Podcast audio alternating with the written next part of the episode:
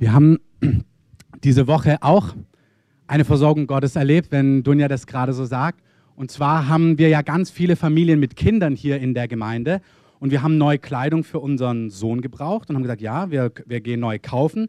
Aber es gibt ja auch so viele andere Eltern, vielleicht haben die noch was übrig. Und dann haben Bruno und Fidi uns drei volle Säcke Kleidung gebracht für Jannis. Also, wenn ihr denkt, Jannis sieht aus wie die Kleinen von Bruno und Fidi, wisst ihr warum. Weil sie uns reich beschenkt haben. Ähm, und auch das ist wirklich Gott. Da kannst du sagen, ja, die haben das gemacht, haben sie auch, Gott vergelt's, aber Gott benutzt einfach alles und das ist super. Ähm, und für die, die es noch nicht wissen, wird sich unsere Familie bald vergrößern. Jetzt auch nochmal an dieser Stelle. Also sehr schön. Ähm, auch sehr biblisch, also wir sollen uns ja vermehren und so weiter. Also sehr gut. Alles richtig.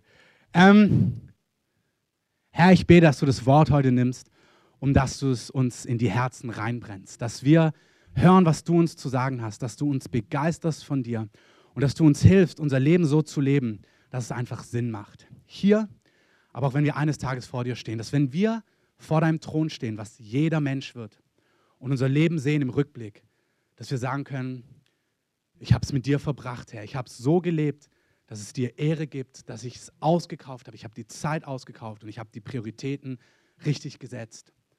Heiliger Geist, ich bitte dich um die Gnade heute Morgen, dass wir die Prioritäten in unserem Leben richtig setzen. Dass wir nicht viel Zeit für Unsinniges verwenden, dass wir nicht viel Kraft in irgendwie Wegen investieren, die nicht viel Frucht bringen, sondern dass wir wissen, was macht eigentlich den Unterschied, auf was kommt es wirklich drauf an. Ich bete, dass du zu uns sprichst, Heiliger Geist, zu jedem Einzelnen und du siehst, wie vielfältig wir sind. Bestätige uns da, wo super ist, sprich zu uns liebevoll wo wir uns verzetteln und zeig uns, wie David, der gesagt hat, Herr, sieh, ob Wege der Mühsal bei mir sind. Check mich, Herr, ob es Wege gibt bei mir, die irgendwie Mühsal bringen, die Mühsal produzieren, jetzt und auch für später und führ mich auf den Wegen, die Leben bringen. Und es bete ich, dass wir alle auf den Mitten den, der Steige des, des Rechts gehen, wie du sagst in den Sprüchen, in der Mitte von dem Pfad, den du einfach hast, wo echtes Leben ist, wo sattes Leben ist, wo Segen ist. Das bete ich für jeden Einzelnen, der hier ist, dass wir ein sattes Leben haben in dir, weil wir in den Prioritäten leben, die du einfach hast. Dafür danke ich dir, Jesus. Amen. Es gibt einen schönen Spruch auf Englisch, der heißt, The main thing is to keep the main thing the main thing. Das heißt auf Deutsch, die Hauptsache ist, dass die Hauptsache die Hauptsache ist. Also das Wichtigste ist, dass das Wichtigste bei dir das Wichtigste ist. Und es ist ganz wichtig, auch im Rahmen, wenn wir mit Gott leben, es gibt so viele tolle Sachen. Es gibt Mission, es gibt Lehre über Finanzen, es gibt Geistesgaben, es gibt ähm, Lobpreis, es gibt Fließen im Heiligen Geist, es gibt evangelistische Einsätze, es gibt dieses und jenes. Man kann so viel machen für Gott und mit Gott und es sind gute Dinge. Aber das Wichtigste ist, dass wir das Wichtigste, das wirklich das Wichtigste, das Wichtigste in unserem Leben ist. Amen. Amen. Und ich denke mir bei sowas immer, dass es gut ist, ähm, Checker zu fragen und von Checkern zu lernen. Ähm, Checker für Leute, die noch nicht so oder etwas älter sind, das sind Fachmänner oder Fachfrauen. Also von Leuten, die wissen, auf was es ankommt, was den Unterschied macht. Dass du einfach von denen, die wissen, auf was kommt, was ist eigentlich das Wichtige, wenn man mit Gott lebt, wo es so viel wichtige Dinge gibt. Und als Fußballer weiß ich natürlich, dass das Runde ins Eckige gehört. Das ist da wichtig. Da kannst du noch so schön hin und her dribbeln. Wenn der Ball nicht da drin landet, dann scheidet man leider aus, wie bei der WM vor zwei Jahren. Ja, oh, wirklich traurig. Aber Markus hat ja gesagt, was in zwei Jahren passieren soll. Wir beten jeden Morgen dafür. Ähm, stimmt nicht ganz, aber ähm, gut. Auf jeden Fall, man muss wissen, was den Unterschied macht. Ich habe das gesehen, ich kann gut Brust schwimmen, aber nicht gut Kraul schwimmen. Und ähm, bei mir, ich bin immer, wenn ich anfange zu kraulen, dann äh, komme ich sofort außer Atem und ich habe einen guten Freund und der, bei dem sieht es so gechillt aus, wie der da durchs Wasser gleitet und der weiß genau, ich habe Sport, Leistungskurs damals gemacht, also ich liebe Sport, ich habe die ganze Theorie gelernt, wie du ähm, die, den Arm bewegen musst, um nicht bewegte Wassermassen noch zu bewegen und dann ohne Widerstand den Arm wieder raus und ich kann die Theorie, aber in der Praxis ist es nicht ganz so gut, aber gut, ich bin ja auch Pastor und nicht Leistungsschwimmer, aber es ist wichtig, dass du weißt, was den Unterschied macht, auch als Christ und es gibt so eine Szene im Neuen Testament in Markus 12, wenn du das aufschlagen möchtest. Die Bibelstelle ist Markus 12, 28 bis 34. Und da hat Jesus gerade so Gesetzesgelehrten einfach ein Teaching erteilt. Also er hat ihnen einfach Dinge erklärt und Dinge beigebracht. Und die Leute sind begeistert. Die haben ihm versucht, ganz schwierige Fragen zu stellen. Zum Beispiel gab es da die Sadduzäer. Das war so eine Gruppe von ähm, Gesetzesgelehrten, von Gläubigen, die zum Beispiel nicht an die Auferstehung der Toten geglaubt hat. Tote werden auferstehen, alle. Wir werden auch alle vor Gott stehen, wie ich gerade gesagt habe. Und damals fragen sie dann Jesus, ja, aber wie ist denn das, wenn ein Mann eine Frau hat oder eine Frau einen Mann hat und dann stirbt er und dann heiratet sie wieder und dann stirbt er auch und dann heiratet sie wieder und wenn dann alle auferstehen und mit wem ist sie denn dann verheiratet? Und hat gedacht, er hat Jesus jetzt eine Falle gestellt und Jesus gibt ihm einfach eine Antwort und die Leute sind erstaunt, dass er wirklich einen Plan hat. Also es ist auch schön, dass Jesus sagt im Vers davor, ähm, er ist nicht der Gott von den Toten, sondern von Lebenden und ihnen dann auch sagt, dass sie sich wirklich irren. Und dann heißt es in Vers 28, und einer der Schriftgelehrten, der gehört hatte, wie sie miteinander stritten, trat ihn zu, und da er wusste, dass er ihn gut geantwortet hatte, fragte er ihn, welches Gebot ist eigentlich das erste von allen? Und das ist genau die Situation. Also dieser eine Schriftgelehrte sieht, dass Jesus ein Checker ist, dass er weiß, in den Dingen, die Gott angehen, hat der Mann echten Plan. Also er ist wirklich ein Fachmann. Er weiß, was wirklich wichtig ist. Und deswegen hat er eine Frage, die ihn bewegt. Also mich würde bewegen, wie kann ich denn so gediegen kraulen, wie du kraulst? Das kann ich eben nicht. Und er will wissen, hey, was ist eigentlich das wichtigste Gebot von allen? Und er erwartet, dass Jesus als Checker und Fachmann ihm die Antwort geben kann. Und Jesus antwortete ihm, das ist Vers 29, das erste ist, also höre Israel, der Herr unser Gott, ist ein, also ist Gott ist ein Herr. Und dann kommt es in Vers 30, und du sollst den Herrn, deinen Gott, lieben aus deinem ganzen Herzen und aus deiner ganzen Seele und aus deinem ganzen Verstand und aus deiner ganzen Kraft. Dann redet er noch weiter über das zweite Gebot, du sollst deinen Nächsten lieben wie dich selbst. Das ist genauso wichtig. Das lassen wir jetzt heute mal zur Seite. Aber das erste Gebot ist das Allerwichtigste, was Jesus sagt. Er sagt, hey, alles top. Es ist Lobpreis ist top, Evangelisation ist top, ähm, alles top. Alles, was Gemeinde macht, ist top. Armen kümmern, top. Ähm, Barmherzigkeitsdienste, top. Aber das Allerwichtigste in 1. Korinther heißt es, hey, wenn jemand sein ganzes Leben gibt, wenn er all sein Geld gibt für die Armen, aber wenn er keine Liebe hat, dann hat er gar nichts. Also du kannst ganz tolle, richtige Dinge tun. Er sagt, das Allerwichtigste ist, dass du Gott mit allem, was du bist, liebst. Das ist das Allerwichtigste. Dass du dein Leben so ausrichtest, dass das Wichtigste das Wichtigste ist, dass das Wichtigste das Wichtigste ist in deinem Leben. Wir können ganz viele tolle Sachen hier machen. Wir haben jetzt über die Vision gesprochen, die letzten drei ähm, Wochen, über Tag und Nacht beten, über Menschen finden, über Jünger machen, über Menschen zurüsten, über den Himmel auf die Erde bringen. Alles fantastisch. Mir sind die Haare ins Gesicht. Ich weiß genau, was du denkst. Ähm, ähm, und, und trotz, das war ein Insider, das macht jetzt nichts. Ähm, wir haben über diese ganzen Dinge gesprochen, ähm, über das Motto, und es ist gut, aber das Wichtigste ist, dass wir Gott von ganzem Herzen lieben. Und ich habe mich gefragt, also Gott lieben aus ganzem Herzen, ganzer Seele, ganzem Verstand, ganzer Kraft, da könnte man eine Predigtserie drüber machen, was das bedeutet, machen wir aber nicht. Und diese Sache, die sehen wir auch ähm, in der Bibelstelle in Offenbarung 2, wenn ihr das aufschlagen wollt. Das ist so eine Erweckungsgemeinde in Ephesus. Als Paulus dorthin kommt, heißt es, war die Kraft Gottes so da, dass wenn der gute Mann nach dem Predigen so geschwitzt hat und ein Taschentuch genommen hat und dann das geschwitzte Taschentuch auf den Boden geschmissen hat, ähm, dann haben Leute das Taschentuch aufgehoben, haben es den Kranken aufgelegt und die Kranken sind gesund geworden. Das ging in dieser Stadt ab. Die Kraft Gottes ging durch die ganze Stadt. Es war eine Stadt, die anderen Göttern gedient hat, die an andere Götter geglaubt hat. Und viele, viele in dieser Stadt haben sich zu Gott bekehrt, zum lebendigen Gott, zu Jesus, weil sie glaubt haben, Jesus ist wirklich für unsere Schuld gestorben, aber er ist nicht tot. Er lebt heute und die Stadt hat eine Erweckung erlebt. Das ist begeisternd. Amen. Und in dieser Stadt ist dann, also die ganzen Leute haben so schöne Skulpturen von den anderen Göttern oder besser gesagt Göttinnen oder der Göttin gemacht. Und der ganze Wirtschaftszweig ist leider eingebrochen und die haben immer weniger verkauft und sind richtig wütend geworden und haben angefangen, gegen die Christen vorzugehen. Also es war richtig was los in dieser Stadt. Das ist gut. Es ist gut, wenn Christsein ein bisschen was aufwühlt. Ähm, das darf auch in Berlin so sein. Ähm, wenn einfach unser Glaube etwas auslöst, wenn er einfach Auswirkungen hat. Und diese Gemeinde, wo du merkst, hey, da haben, sind ganz entscheidende Dinge passiert, Dinge, die gut sind, die haben quasi sich von falschen Göttern abgewendet, die haben sich dem lebendigen Gott zugewandt, da passieren Heilungen, da passieren Durchbrüche. Diese Gemeinde lässt Jesus durch Johannes ein Schreiben zukommen in Offenbarung. Da gab es sieben Briefe an sieben Gemeinden und Jesus selber schreibt an die Gemeinden eine Botschaft. Er schreibt der Gemeinde, hey, was ihr da macht, ist super und an der Stelle müsst ihr was verändern. Das begeistert mich auch, dass Gott also der lebendige Gott Berlin sieht mit seiner Vielfalt an fantastischen Gemeinden, die alle ein bisschen unterschiedlich sind. Er kennt die Kreative, er weiß, wer hier dazugehört und er sagt, ey, das ist richtig stark, wie er das macht. Und hey, das ist voll wichtig, dass ihr hier einfach Dinge angleicht, dass sich hier Dinge verändert. Das ist doch gut, dass Gott lebendig ist, oder? Es ist doch gut, dass auch Gott zu dir so sprechen möchte, dass er sagt, hey, wie du das machst, das ist fantastisch. Fantastisch.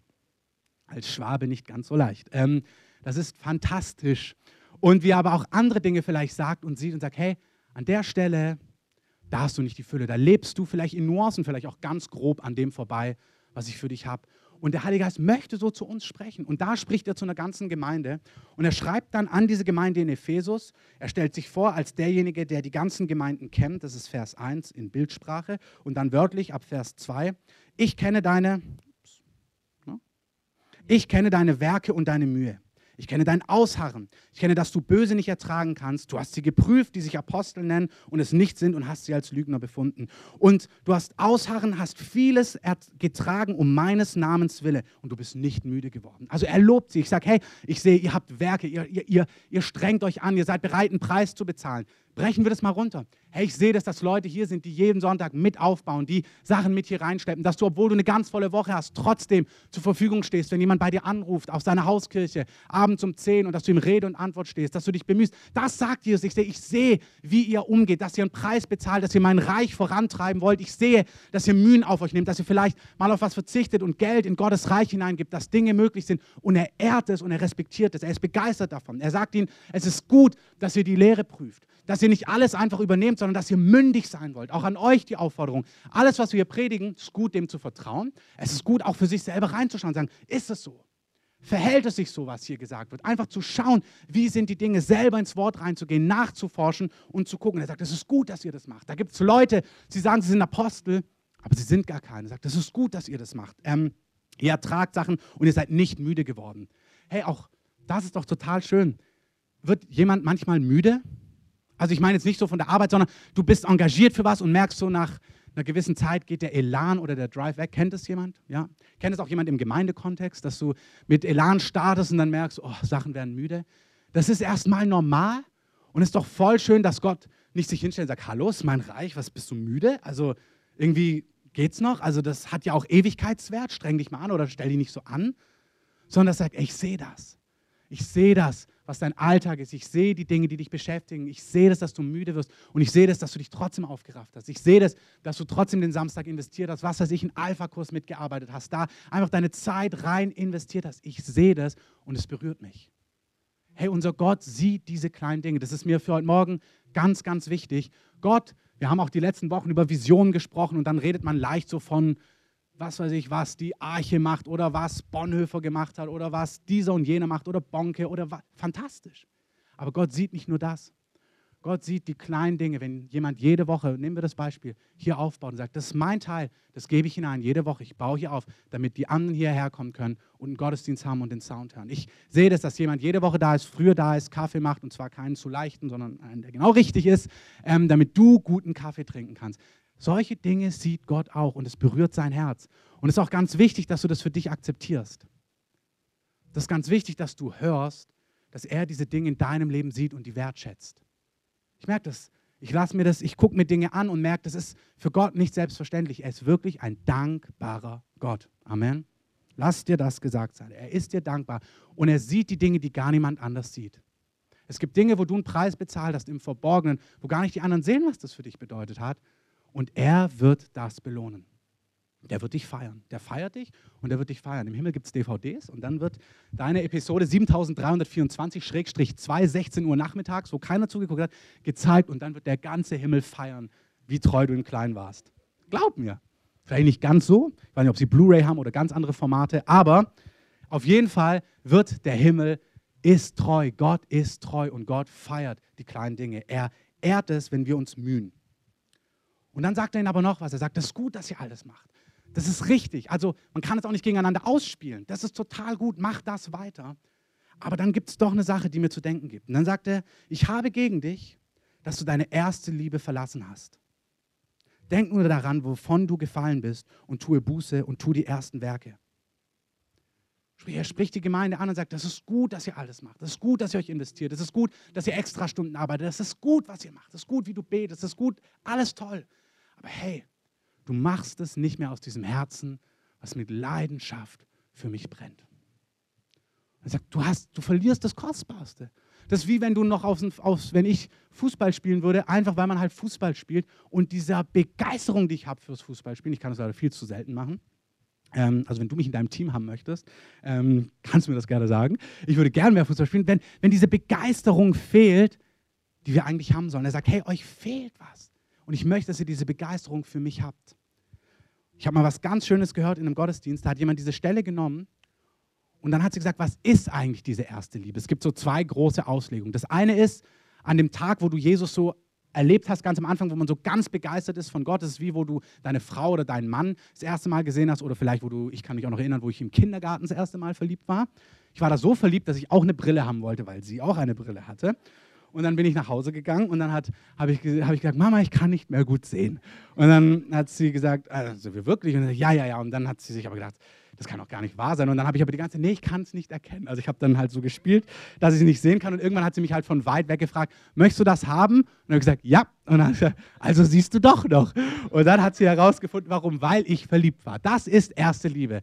Ähm, es gibt einfach dieses, wenn man verliebt ist, wenn das Herz aufgeht, das ist wunderschön, das ist erste Liebe. So sollen wir für Gott fühlen. Hey, Gott ist nicht ein Roboter, Gott ist nicht so ein stoischer, alter, grauhaariger Mann. Vielleicht ist er grauhaarig und alt, aber das ist nicht das Thema. Er ist auf jeden Fall nicht irgendjemand, der distanziert ist, sondern er ist die leidenschaftlichste Liebe, die es gibt.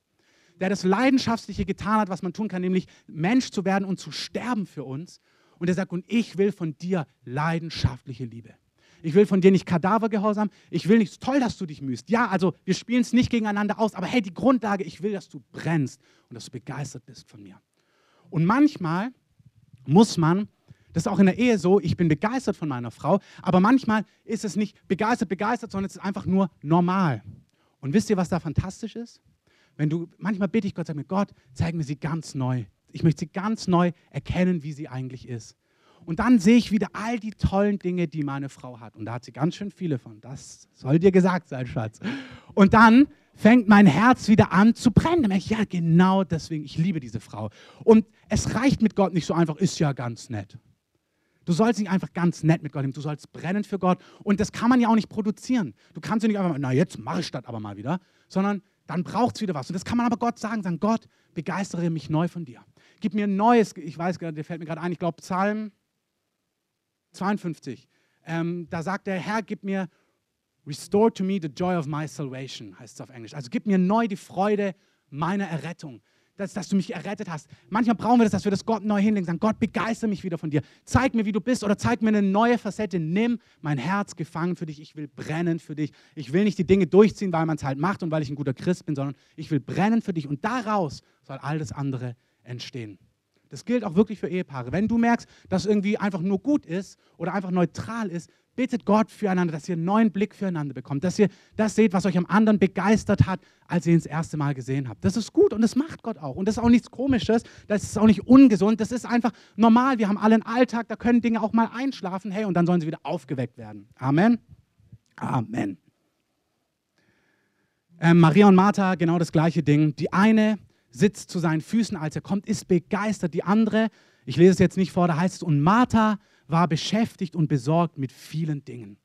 Man kann mit Gott leben, vor allem wenn du dann mehr und mehr Verantwortung trägst in Gottes Reich. Und dann kannst du so busy werden für Gott. Dann bist du besorgt darum und beschäftigt darum. Alles gute Dinge. Dann machst du, wie machen wir den Lobpreis noch optimaler? Super, wie der Lobpreis ist. Wie machen wir, optimieren, das, optimieren wir das mit der Technik? Super, alles gut.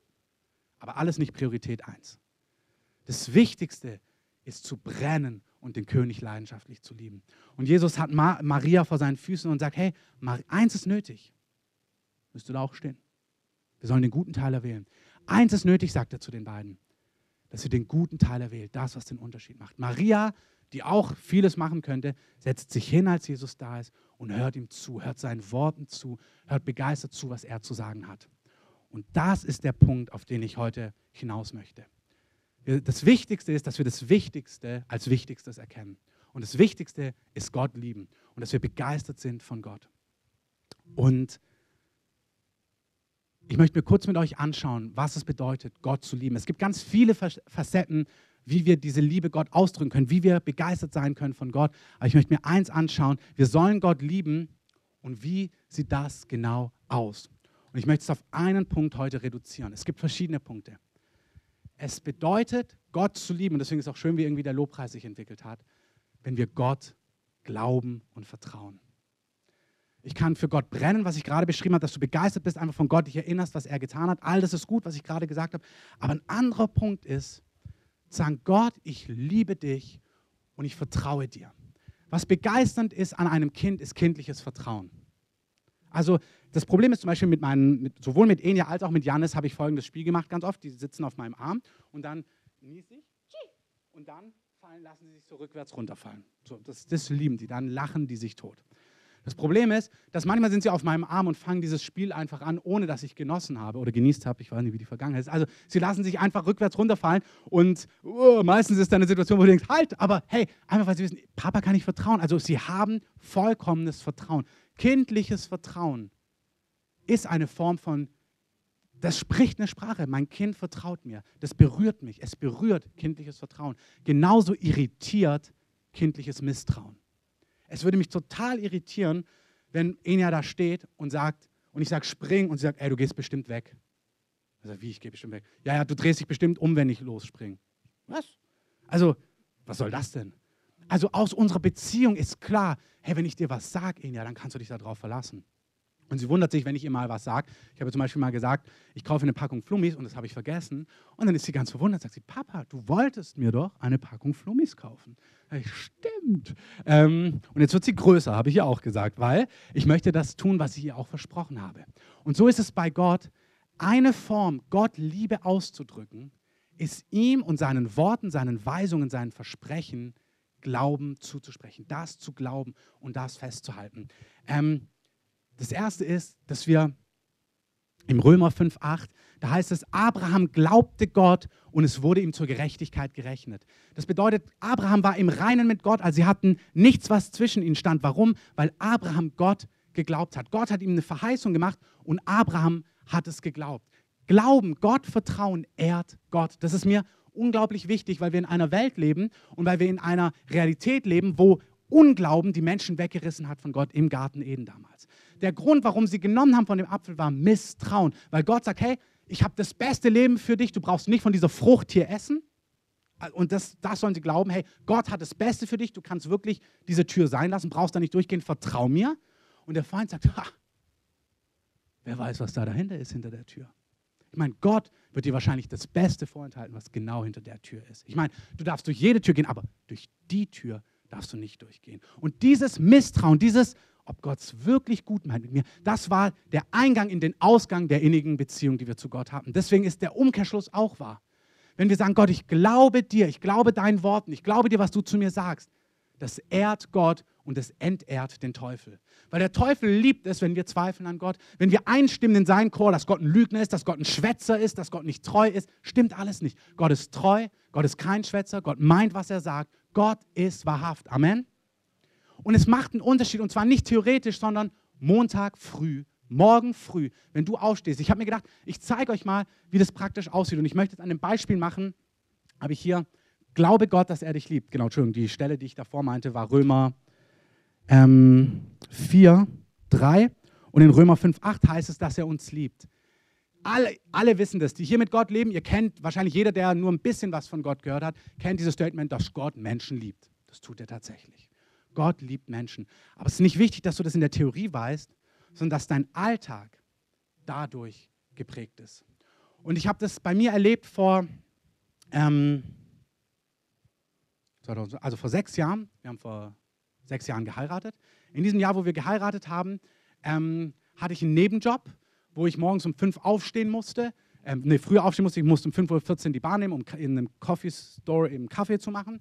Und danach hatte ich mein Praktikum, wo wir angefangen haben, die Gemeinde aufzubauen. Und parallel dazu sind wir in ein neues Haus eingezogen, wo wir die gesamte Wohnung renovieren mussten. Und ich bin wirklich nicht der Renovierer. Also ich kann weder so gut kraulen noch so gut renovieren. Jetzt kann ich schon ein bisschen besser. Ähm, und das war eine irre, herausfordernde Lebensphase für mich. Wir waren frisch verheiratet. Meine Frau ist ähm, sehr früh schwanger geworden, obwohl wir wissen, wie man darauf achtet, dass man nicht schwanger wird. Aber sie war sehr früh schwanger. Ähm, das war alles schön und gleichzeitig herausfordernd. Ich musste jeden Früh ganz früh raus Ähm, und ich musste, wir hatten dieses Projekt, was mich herausgefordert hat. Ich wusste, Gott beruft mich, Gemeinde zu bauen. Und trotzdem, jeder, der das kennt, wenn du mit Gott losgehst, da kommen manchmal die ganzen Ängste hoch und denkst, na, wie mache ich das überhaupt? Und dann musste ich noch eine Wohnung renovieren und davon hatte ich noch weniger Plan. Ähm, so, Montag um 4.30 Uhr, wenn der Wecker geklingelt hat. Dann ist das Entscheidende, ob diese Wahrheit zieht. Das ist dann, wenn du einen Tag anfängst zu leben, ob das ist das, was den Unterschied macht, ob wir in dieser ersten Liebe drin bleiben. Erste Liebe im Sinn von, dass ich Gott anfange zu glauben, dass mein Herz weich bleibt vor Gott. Und ich bin aufgeworden und oft war dieses Gefühl, boah, oh, also ich dachte mir, am liebsten will ich gleich wieder ins Bett fallen. Also dieses Gefühl, ich habe so, kennt das jemand? Ich habe so keine Lust auf diesen Tag. Gut, ich dachte schon, ich hätte das nur gehabt. Ähm, ich habe so keine Lust auf diesen Tag. Und dann stand ich da im Bad, ähm, dunkel, wir hatten nur ein Zimmer, weil wir eben unsere Wohnung renovieren mussten. Und und habe mir dann so oft gedacht, Herr Gott, du bist jetzt da. Und jetzt anfangen aus Wahrheit zu leben. Gott, du bist jetzt da. Und Gott, du hast diesen Tag nicht gemacht, um irgendwie durchzukommen, um irgendwie ihn totzuschlagen, sondern Herr, du hast diesen Tag gemacht, dass es ein guter Tag wird, dass es ein Tag wird, der mich glücklich macht, dass es ein Tag wird, der mich erfüllt, dass es ein Tag macht, der mich satt macht. Und so habe ich angefangen beim Zähneputzen, drei Minuten, wie man es macht, äh, morgens im Bad einfach mir Gedanken zu machen, was Gott gesagt hat, was er mir verheißen und sagen, hey, das ist die Wahrheit, aus der ich leben möchte. Das ist die Realität, aus der ich leben möchte. Dann bin ich auf die Arbeit gefahren, ähm, dann stand ich da, also es war hier ein Café in der Nähe, ein paar wissen ja wo, im Prenzlauer Berg, wo wir wussten, da sollen wir eines Tages Gemeinde bauen. Und ich musste jeden Früh da ähm, fegen und die Kippen wegputzen. Und dann habe ich mir immer gedacht, es war 5, 5.30 Uhr und ich habe gedacht, ey, es kommt der Tag, da wirst du hier früh morgens reinlaufen, weil du Gemeinde baust. Und jetzt laufe ich hier zum Frühgebet. Nicht jeden Morgen, aber ganz oft morgens und so. Und bin genau in diesem Kiez. Und ich weiß, aber damals war es genau das. Ich hatte wirklich nicht große Lust auf diese Arbeit. Ich wusste aber, Gott, ich ehre dich, ich liebe dich, weil ich glaube deine Verheißung. Du hast zu mir gesagt, dass du mit mir gemeinsam Gemeinde bauen wirst. Du hast zu mir gesagt, dass diese Dinge zustande kommen werden. Ich glaube dir das. Und habe da diese Kippen weggeputzt und gesagt, ich glaube dir, dass du das zustande bringen wirst. Dann kam die Arbeitszeit, dann musste ich nach Hause, dann haben wir die Wohnung renoviert und da gab es Sachen, ich wusste einfach nicht, wie man die macht. Also ich rede jetzt nicht davon, dass ich eine Wand weiß streichen muss, das kann ich auch, ähm, sondern wir mussten da ein neues Bad reinbauen oder so. Und meine guten Freunde, die ich auch habe, die auch Handwerker waren, irgendwie war es so konzipiert, dass die alle busy waren in dieser Lebensphase. Also ähm, der eine musste sein Diplom fertig machen, hatte gerade ein Kind, der andere musste seine eigene Wohnung renovieren und irgendwie waren die da und doch nicht da. Und ich kam mir so herausgefordert vor. Und dann bin ich immer zum Baumarkt gefahren und musste, also kennst du das, wenn du noch nicht mal weißt, was du jetzt ihn fragen sollst? Also ich wusste nicht mal, welche Frage ich stellen soll. Also irgendwie, ich habe gesagt, also ich hätte am liebsten gesagt, können Sie bitte mit nach Hause kommen und mir helfen? Ich habe überhaupt keine Ahnung, was ich machen soll. So, und dieses Gefühl, todmüde sowieso. Ähm, also dieses Lebensgefühl, und da saß ich so oft vor einem Baumarkt, der mit H beginnt und Bach endet, ähm, oben im Norden, und saß da im Auto, bevor ich raus bin, und gesagt, Gott, ich glaube dir, dass du mir dabei hilfst. Wirklich, ich möchte dich ehren. Ich stimme nicht mit dem Gott hat mich verlassen und Gott hat mich vergessen und überhaupt, sondern Gott, du hast diese, du siehst all das. Du hast mich in diese Bredouille gebracht. Bringen wir es mal auf den Punkt. Ähm, du hast alles koordiniert. Du hast all das so koordiniert, dass mir das viel zu viel ist. Ich glaube dir, dass du hier mit mir bist und ich gebe dir die Ehre. Ich glaube dir, dass du mir dabei hilfst. Das hat mir geholfen, wieder Frieden zu kriegen aber ich habe das auch ganz bewusst gemacht, dass ich gesagt habe, Gott, ich, mein Leben soll niemals in diesen Chor mit einstimmen, der dich anklagt, der an dir zweifelt, der dich irgendwie ja, in diskreditiert. Ich möchte dir loyal sein. Mein Leben soll Wahrheit sprechen. Ich möchte dir ausdrücken, hey, wenn es leicht ist, kann jeder Glauben ausdrücken. Solche Opfer, in Anführungszeichen, bringst du in herausfordernden Phasen. Bringst du in Phasen im Alltag, wenn du richtig herausgefordert bist. Zu sagen, Gott, du, ich sage nicht, dass es mir immer gelungen ist. Ja, es ist hier nicht so und dann mir immer. Nee, aber das mein, so möchte ich leben. Ich habe mich entschieden, so möchte ich leben. Ich möchte in den Phasen, die mich herausfordern, Gott die Ehre geben. An seinen Worten, an seinen Verheißungen, an seinen Versprechen ganz konkret festhalten. Dann Amen. Dann gab es Phasen, wo einfach unser Geld echt knapp war. Wir hatten uns entschieden, halbtags, dass ich halbtags arbeite. Wir hatten dann noch ein bisschen was mehr, um eben die andere Zeit, mein Praktikum, was ich damals noch von der Bibelschule aus machen musste, um mit der Gemeindearbeit zu beginnen. Und dann diese, diese nächste Frage, Gott, ich glaube dir, dass du uns versorgen wirst. Gott, ich glaube dir, dass du treu bist und die Finanzen hineinbringst. Hey, und da gab es glorreiche Monate, Da gab es einen Monat, da ist uns das Geld nur so hinterhergeflogen. Also wirklich, da sind wir durch, ich bin da, wir sind da einmal, da kam so viel Geld. Und dann sind wir durch den Prenzlauer Berg gelaufen, dann ruft ein Typ, hey, durch die halbe Straße und rennt uns hinterher und sagt, das wollte ich euch schon ewig geben und drückt uns so ein Batzen Geld in die Hand. Und es gab genauso Monate, wo wir einfach nichts, also wie gesagt, wir haben, wir hätten, mir war klar, entweder ich, also ich, mir war klar, ich beantrage nichts, entweder ich arbeite Vollzeit, dann kann ich aber das nicht machen, oder Herr, du musst das machen. Und Gott hat uns das klar gemacht als Familie, dass wir ihm vertrauen können. Und dann gab es Monate, da hatten wir kaum was. Und dann hat einfach jemand, da hatten wir Essen und alles, aber wir hatten keine Windeln mehr, habe ich vielleicht schon mal erzählt. Und dann kam jemand im Gottesdienst auf uns zu und drückt uns einfach ein Zwanni in die Hand, was genau das Geld war für eine neue große Packung Windeln. Du gedacht hast, naja, ein Fuffi hätte es auch getan. Ähm, aber nee, ein Zwanni war es. Also das habe ich nicht zu der Person gedacht, sondern ich habe gesagt, Gott, also hättest auch noch was aufschlagen können jetzt.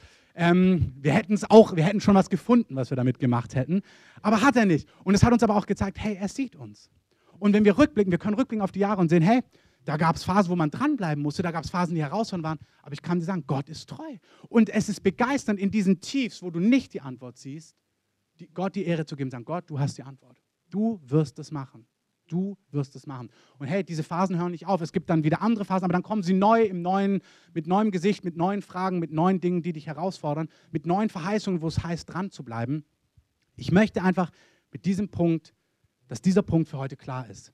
Das Wichtigste ist, dass das Wichtigste das Wichtigste ist. Und das ist, dass wir Gott lieben. Das heißt, dass wir begeistert sind von ihm. Das heißt, dass wenn du nicht mehr begeistert bist, dass du ihn bittest, dass er dich neu begeistert von sich. Das tust du aber auch, indem du festhältst, was er gesagt hat. Im Allgemeinen, aber auch zu dir konkret. Jesus sagt, und mit diesem Punkt möchte ich schließen,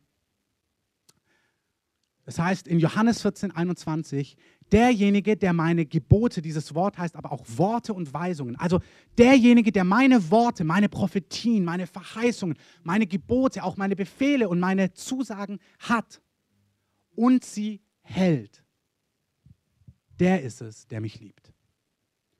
Und dann sagt er, und der, der sie nicht, also der, der sie hat und sie nicht hält, der liebt mich nicht. Das heißt, wenn wir sagen, das Wichtigste ist, Gott zu lieben, und dann sagt Jesus, ich zeige euch, was es bedeutet, Gott zu lieben. Es bedeutet, dass du meine Worte, meine Zusagen, meine Weisungen, meine Befehle, meine Gebote hast und sie hältst. Und jetzt kommt das Schöne. Das Deutsche, dass du sie hältst, da assoziieren wir alle, dass du sie tust. Stimmt's? Also halte meine Gebote. Fantastisch, halte seine Gebote. Aber eigentlich das griechische Wort bedeutet nicht halten im Sinn von tun, sondern das griechische Wort bedeutet derjenige, der meine Worte, meine Weisungen, meine Gebote, meine Versprechen, meine Verheißungen hat und sie festhält, sie bewahrt, sie sich vor Augen hält, also beständig damit lebt. Das heißt, derjenige, der seine Augen auf meine Worte, auf meine Weisungen, auf meine Zusagen, auf meine Befehle richtet, der das permanent vor Augen hat, der ist es, der mich liebt. Das heißt, derjenige, der sagt, ich glaube Gottes Wort, ich glaube Gottes Realität, ich glaube Gottes Zusagen, derjenige, der so liebt, der drückt damit aus, ich liebe Gott. Gott, du bist der, der meine Realität definiert. Nicht die Umstände, nicht die Sorgen, nicht die Gesellschaft, nicht vor was ganze, der ganze Kontinent Panik hat, sondern Gott, deine Zusagen. Psalm, weiß ich gerade nicht. In Hungersnot soll keinem von uns mangeln. Ich glaube nicht, dass eine Hungersnot kommt. Ja, aber wenn Dinge schwieriger werden, dann braucht dir das keine Angst machen. Warum? Halte Gottes Worte vor deine Augen. Was sagt Gott? Der Gerechte wird keinen Mangel haben. Der Gerechte braucht nichts zu fürchten. Wenn hohe Wasser kommen, ihn werden sie nicht wegschwemmen. Hey, das Wort Gottes ist voll von Zusagen, aus denen sollen wir leben. Und er sagt, du zeigst mir, du drückst aus, dass du mich liebst, wenn du mir meine Worte glaubst. Wenn du sie dir vor Augen hältst, wenn dir meine Worte realer sind wie der neue EU-Bericht über die Eurokrise. Wirklich, halte dir meine Zusagen vor Augen. Auch wenn unsere Gesellschaft anfängt, aus neuesten wissenschaftlichen und soziologischen Erkenntnissen zu definieren, dass das ja jetzt doch richtig ist oder dass das so und so funktioniert, sagen, nein, ich lasse meine Welt, meine Realität durch Gottes Wort definieren. Ich halte Gottes Wort vor Augen sage, das ist, was Gott sagt. Und das stimmt. Ich liebe Menschen, die das anders leben. Ich liebe Menschen, die das anders sehen. Darum geht es nicht. Aber meine Realität ist definiert durch Gottes Wort. Ich halte mir seine Worte, seine Verheißungen, seine Zusagen beständig vor Augen. Und das ist, wozu der Heilige Geist uns einlädt. Der sagt, hey, möchtest du so eine Person sein? Die ihr Leben, die, die Prophetien, die du hast, aber auch die Zusagen, auch die Gebote permanent vor Augen hat. In 5. Mose 6, 6 bis 9 heißt es, bildlich gesprochen, deswegen vielleicht kennt ihr orthodoxe Juden, binde sie dir um die Hand, binde sie dir um die Stirn, pack's an deine Haustür. Und das haben sie gemacht. Also sie haben dann so Gebetsriemen hier, Gebetsriemen da, sie haben kleine Kästchen ähm, auf der Stirn, wo Gottes Wort drin ist. Sie packen es an ihre Haustür. Das ist jetzt eine wörtliche Auslegung, das musst du nicht tun.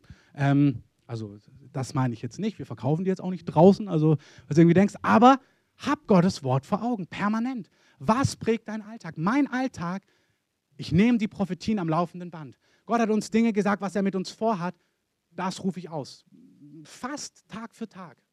Ich sage, das, was du gesagt hast über mein Leben, Gott, das ist die Realität für mich. Das ist, an was ich glaube. Das ist, was Dunja letzte Woche gepredigt hat im Kontext Heilung. Wir haben einfach ein Zeugnis aus unserer Mitte gehört, dass jemand, dass sie, dass jemand von Multiple Sklerose geheilt worden ist. Und zwar, indem jemand am Wort Gottes festgehalten hat. Einfach festgehalten hat an diesen Dingen, darauf geschaut hat und daran festgehalten hat. Gesagt, das ist die Realität. Und ich möchte aus dieser Realität herausleben.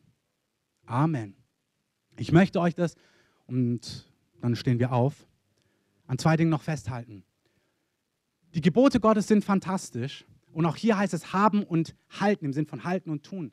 Aber, ach nee, den Punkt spare ich mir. Ähm, du hast Zusagen, du hast Prophetien, du hast Dinge, wo Gott sich im Allgemeinen offenbart. Und liebe Gott, indem du sagst, ich lebe aus diesen Verheißungen. Ich lebe aus deinem Wort, aus dem Allgemeinen und aus dem Konkreten. Und mein Leben soll nicht ein Leben der Anklage und des Zweifels sein. Ich möchte nicht, wirklich, ich habe mir das damals so vorgestellt, ich möchte Jesus loyal sein. Mit allem, was ich bin, mit all meinen Worten, mit all meinem Tun. Ich saß diese Woche in der Bahn und hat so eine Frau mich angeguckt. Ich würde mal fast sagen, sie hat mich ausgecheckt. Ich erkenne sowas manchmal. Auf jeden Fall habe ich dann gesagt, sie checkt mich und dann checkt sie meine Hand und dann drücke ich den Leuten immer meinen Ring entgegen und sage, und das meine ich auch so. Also ich sage, hey, ich bin in einem Bund. Und nichts in meinem Leben, keins meiner Worte, keins meiner Verhaltensweise soll im Ansatz andeuten, dass ich meiner Frau im Ansatz nur untreu bin oder nicht ganz loyal gegenüber bin. Nichts. Ich möchte, dass niemand im Ansatz irgendwann denkt, naja, also so wie der, die mit den Frauen umgeht oder redet, das ist ja komisch. Nein, alles in mir, mein ganzes Verhalten, all mein Tun soll eindeutig klarstellen, ich bin einer Frau versprochen, der gehöre ich und da kommt nichts und niemand dazwischen. Ähm, wie gesagt, ich sage bist du der Held? Nee, das ist mein Herzensanliegen. So möchte ich leben. Und so, Amen. Und so möchte ich auch mit Gott leben. Mein ganzes Leben, mein ganzes Reden, mein ganzes Verhalten, da soll nichts im Ansatz ihn es ist eine Liebesbeziehung. Nichts soll zwischen ihnen und mich kommen. Keiner meiner Taten soll, ich bin versiegelt mit dem Heiligen Geist. Hey, ich habe auch einen Bund, ich habe auch einen Ring an. Im Geistigen, ich bin versiegelt durch den Heiligen Geist. Ich stehe in einem Bund mit dem lebendigen Gott. Und alles, was ich tue und sage und ich handle, soll zeigen, ich bin ihm loyal, ich gehöre zu ihm. Mit jedem meiner Worte, mit jedem meiner Taten, ohne Wenn und Aber. Ich sage nicht, dass ich das perfekt mache, aber das ist mein Anliegen. Und genauso meine Worte, ich möchte nicht einer sein, der seine Güte anzweifelt. Ich möchte kein Murrender sein. Hey, er spricht von Murrenden. Er sagt, das, das tut ihm weh. Es würde mir wehtun, wenn Enya murrt permanent über mich. Und da, wo das ein Kind manchmal macht, da sage ich auch gleich, hey, das hat keinen Raum, Enya. Das passt nicht rein. Wir können nicht gerade zu McDonalds gegangen sein, dieses gemacht haben, jenes gemacht haben. Und dann sage ich so, und jetzt müssen wir aber ins Bett. Nee, äh, du bist nicht mehr mein Papa. Hey, überhaupt nicht. Also das geht nicht. Das passt nicht, Enya. Du brauchst dankbar und das bringst du einem Kind bei. Das bringt auch Gott uns bei. Mein Herz soll dankbar sein. Und wenn irgendwas nicht ganz so läuft, wie ich es mir vorstelle, dann sage ich nicht Gott, dann laufe ich vielleicht weg. Das passt nicht. Sondern ich mache, was Gott mir sagt. Ich bleibe an Gott dran. Ich bin ihm zutiefst, mein Leben gehört ihm. Ich bin ihm so zu Dank verpflichtet. Und ich spiele nicht pampig und beleidigt, wenn es nicht ganz nach meiner Pfeife läuft oder wie man das sagen kann. So sondern ich gehöre zu ihm. Das heißt nicht, dass ich ihm nicht sage, was mich bewegt oder was ich mir wünsche, aber ich stelle nicht die Forderungen, sondern ich gehöre ihm. Er hat sein Leben gegeben und mein Leben gehört nicht mehr mir, sondern ihm. Amen. Lasst uns aufstehen und dafür beten.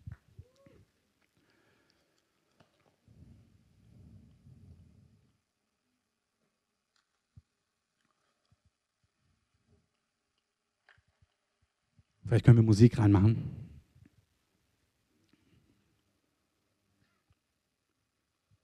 Jesus, wir danken dir, dass du der Checker bist, was die Sachen angeht, was Christsein angeht. Dass du einfach weißt, dass es gute Dinge gibt, wichtige Dinge Und dass man Dinge nicht gegeneinander ausspielt, aber dass es Prioritäten gibt in deinem Reich. Und du sagst, das Wichtigste, was vor allem anderen kommt, ist, dass ihr Gott mit allem, was ihr habt, liebt.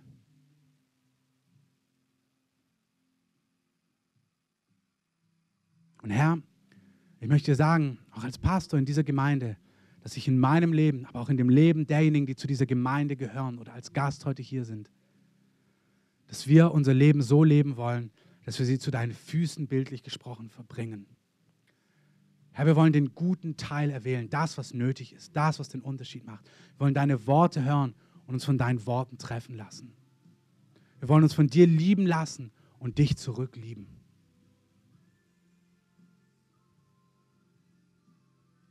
Jesus, wir wollen eine Gemeinde sein, die die Dinge, die sie tut, aus Liebe zu dir tut. Selbst die kleinsten Dinge, wenn wir aufbauen, wenn wir wo aufräumen, wenn wir den Kaffee machen, wenn wir im Kinderdienst sind, egal was es ist, ob das die großen geistlichen oder nicht geistlichen Aufgaben sind, wenn wir Lobpreis sein, wenn wir predigen, egal was, wir wollen die Dinge tun aus Liebe zu dir. Wir wollen sie für dich tun und vor dir tun, dann auch für den Nächsten, aber zuerst vor dir und für dich, Herr Jesus. Wir sagen es, du hast ein Herz und du siehst den Unterschied. Du bist da nicht gleichgültig, sondern du siehst, wenn wir uns aufmachen und Dinge für dich tun. Und es berührt dich und es gibt Lohn. Und ich möchte uns ja bitten, Heiliger Geist, dass du jedem hier die Gnade gibst, sein Leben so vor dir zu gestalten. Die Dinge für den Herrn Jesus zu tun. Nicht für andere Menschen in erster Linie, nicht weil man sie halt macht, nicht weil man das in der Gemeinde halt so macht, sondern für dich, für den König der Könige. Jesus, du sagst auch, es ist derjenige, der deine Worte hört und den deine Worte treffen dürfen und der deine Worte nimmt und sie sich vor Augen hält, der deine Worte umarmt, der deine Weisungen und deine Gebote, deine Verheißungen nimmt und sie festhält. Du sagst, wenn deine Worte in uns bleiben, dann bleiben wir in dir. Du sagst, wer deine Worte so festhält und in ihnen bleibt, zu dem wirst du kommen, der ist es, der dich liebt und zu dem wirst du mit dem Vater kommen und du wirst Gemeinschaft mit ihnen haben. Und das ist, was wir wollen. Wir wollen Gemeinschaft mit dir und mit dem Vater und mit dem Heiligen Geist haben. Und du sagst, indem wir so leben, indem wir deine Worte uns vor Augen halten, indem wir über sie nachsinnen, nachdenken, indem wir unser Leben, unser Alltag dadurch prägen, dann kommst du und hast Gemeinschaft mit uns. Und das wollen wir. Das ist, was wir wollen, Geist Gottes. Gieß diese Gnade aus, dass jeder Einzelne seinen Alltag durch dich prägen lässt. Dass wir beständig vor dir sind dass wir beständig aus dir, aus deinen Worten, aus deinen Verheißungen heraus leben. Herr, wir wollen dich lieben und dir zeigen, dass wir dich lieben, indem wir dir glauben. Sowohl Glauben in dem, was du gut und böse nennst, als auch Glauben in dem, was du uns versprochen und verheißen hast, als auch Glauben in dem, was, wie du sagst, wie du bist oder wie du uns siehst oder wie du für uns fühlst. Wir glauben dir. Wir glauben dir deine Liebe. Ich möchte dich ermutigen, über Gottes Liebe auch für dich ganz konkret im Alltag zu meditieren. Nimm dir einen Vers, wo er über seine Liebe zu dir spricht und lass den in dein Herz hineinsacken. Und wenn du das nicht spüren kannst, mach das beständig. Ich konnte es am Anfang gar nicht spüren. Es hat sich danach noch frustrierter angefühlt als davor. Aber ich habe gelernt, Gottes Verheißung, wie er mich liebt, wie er mich sieht, zu nehmen und darüber nachzudenken, zu sagen, Herr Gott, so ist es. Du siehst mich. Du hast mich in deine Hand eingeschrieben. Deine Augen sind auf mich gerichtet. Und indem ich das gemacht habe, ist mein Herz weich geworden. Und heute spüre ich das, wenn ich das sage. Ich spüre, wie er mir sagt, genau so ist es. Nimm seine Worte und meditiere darüber und lass dein Herz weich werden, wo es hart ist. Ich sehe das wirklich, das sagt er zu Einzelnen. Du musst anfangen, darüber zu meditieren. Es wird nicht Puff machen und plötzlich ist dein Herz weich, sondern nimm die Worte Gottes und meditiere über seine Zusagen, über seine Liebe, die er für dich hat. Liefere dich seine Liebe aus. Danke, Heiliger Geist. Segne jeden Einzelnen, der das heute braucht. Gib es jedem Einzelnen. Zieh jeden Einzelnen nah an dein Herz. Herr, ich löse deinen Segen über uns. Danke, dass deine Kraft da ist. Heiliger Geist, komm auf alle. Fülle uns mit dir selber. Fülle uns mit dir selber. Und für diejenigen, die das betroffen hat vorhin, wenn, das, wenn du das mit dem rechten Ohr hattest oder ähm, mit dem Kinderwunsch und wenn du noch Gebet möchtest oder wenn du für, für was anderes eine Not hast, komm gerne nach vorne. Wir beten hier vorne links und ja, hol dir einfach Gebet ab. Dem Rest von euch wünsche ich eine starke Woche. Ihr könnt gerne noch sitzen bleiben, könnt gerne draußen Kaffee und Tee trinken. Ähm, und ich bitte euch einfach, Mütter, wenn ihr Kinder abgegeben habt, ihr habt Vortritt zum Gebet. Also ihr dürft als erstes Gebet haben und dann bitte ich euch, eure Kinder abzuholen, weil die sollen dann um 12.30 Uhr abgeholt werden. Und für die, die kein Gebet wollen, vielleicht könnt ihr schon dann eure Kinder zu euch holen. Also alle, die Gebet brauchen, bitte nach vorne. Und die Beter bitte auch.